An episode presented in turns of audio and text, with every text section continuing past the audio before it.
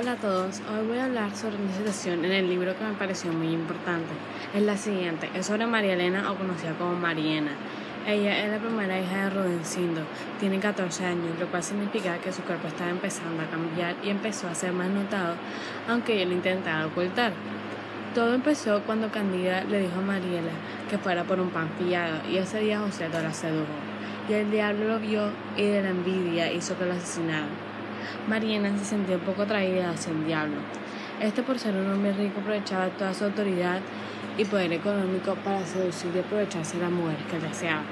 Con Mariana sus derechos fundamentales fueron vulnerados hacia la protección de la vida, la intimidad, la educación, la salud y disfrutar de un ambiente sano, no sufrir humillaciones ni abusos de ningún tipo, a que se represente su honor y se proteja su imagen, al igual a no tener que trabajar a no y al no poder opinar, etc.